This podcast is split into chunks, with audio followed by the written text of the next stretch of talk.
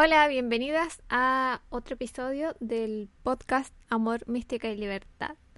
Esta vez quiero profundizar más o repetir o volver a recordar el creer en ti, porque como te comentaba en el capítulo anterior, desde la ley de atracción o cómo manifestar o cómo atraer lo que deseamos o lo que queremos, hay ya algunos pasos, algunas recomendaciones que vas a encontrar de algunas maestras espirituales o personas con experiencia en manifestar conscientemente, porque siempre manifestamos desde el inconsciente, pero ninguna te recuerda o ninguna nos recuerda que también hay que mantener lo que ya tenemos. Como te contaba en el capítulo anterior, que yo estuve a punto de perder mi departamento, lo que me costó no creerme el cuento. Y también hay más en creer en ti, en creer en una misma. Porque finalmente esa es la única certeza que tenemos en la incertidumbre, la confianza en nosotras mismas. Estamos en un periodo de mucho miedo, no sabemos qué va a pasar, que hay crisis, primero la pandemia, ahora la crisis, qué irá a pasar, en qué iremos a terminar, qué vamos a perder, qué no vamos a tener y hay mucho miedo. Si estás sintiendo mucho miedo, mi primera recomendación es apagar la tele, no veamos tantas cosas que alimenten además ese miedo. Pero una forma de sacarlo es eliminar la queja de todo esto, de que todo está mal, y poner a tu mente a trabajar, en buscar soluciones. ¿Qué pasa si, si pierdo todo? ¿Qué pasa si todo lo que tengo el día de mañana no está? ¿Cómo empiezo de nuevo? ¿Qué soluciones me da mi mente para empezar de nuevo, para buscar otro ingreso, para aumentar mi ingreso, lo que sea? Hazle las preguntas correctas Deja de quejarte y pon a tu mente a trabajar. Que haga lo bueno que tiene, lo que nos sirve y que busque soluciones. En eso también está el confiar en ti, por eso es muy importante confiar en ti, porque es tener esa certeza de que vas a poder encontrar esas soluciones y que vas a encontrar la forma de conseguir lo que necesitas. Esa es tu certeza.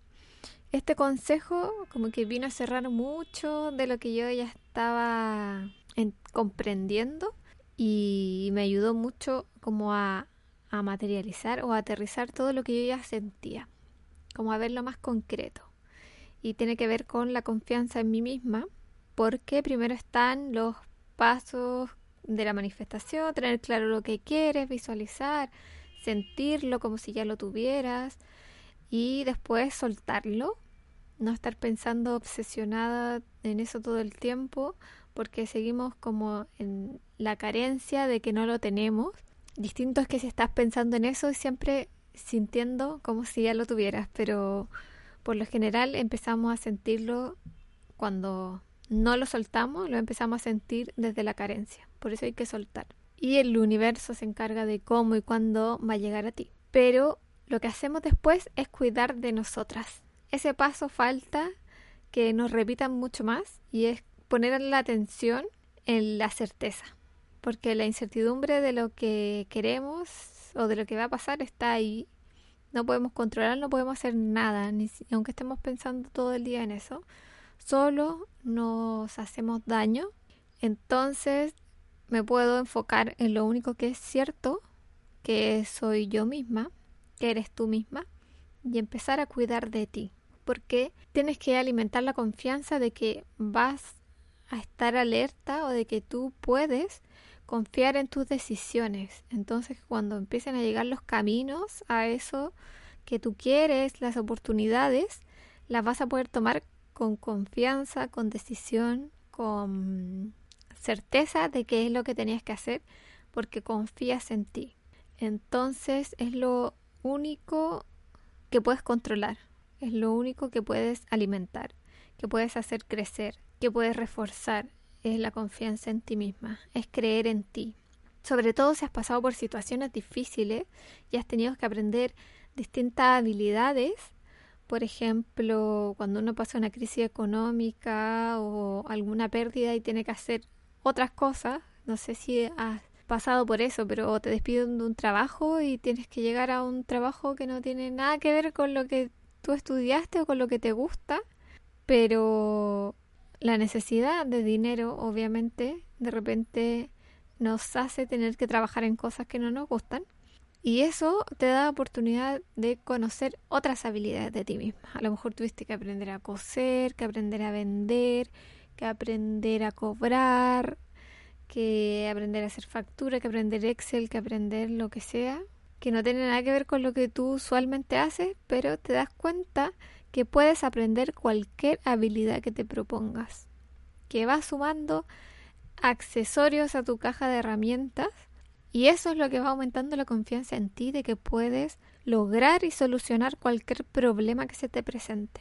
A veces es tanta la certeza y es tanta la confianza que tenemos en nosotras mismas que ni siquiera se presentan esos problemas a solucionar, sino que todo fluye, todo nos sale bien porque confiamos en nosotras. La confianza y creer es un paso, no sé si el más importante, pero uno de los pilares importantes para que eso se sostenga, para que lo que quieres se sostenga, para que lo que tienes se sostenga y no pierdas ni tengas que enfrentarte a momentos difíciles por no creerlo. Así que con eso quiero dejarte en este capítulo la confianza en ti, que busques la forma de creer más en ti, que reconozcas el valor que tienes, lo que has aprendido, tus habilidades y si no tienes muchas habilidades que puedes seguir aprendiendo nuevas habilidades y finalmente esa es tu certeza. Si tienes problemas con la incertidumbre, te cuesta mucho, esa es tu certeza en la incertidumbre, la confianza en ti misma. Espero que tengas un bonito día y nos escuchamos en el próximo capítulo.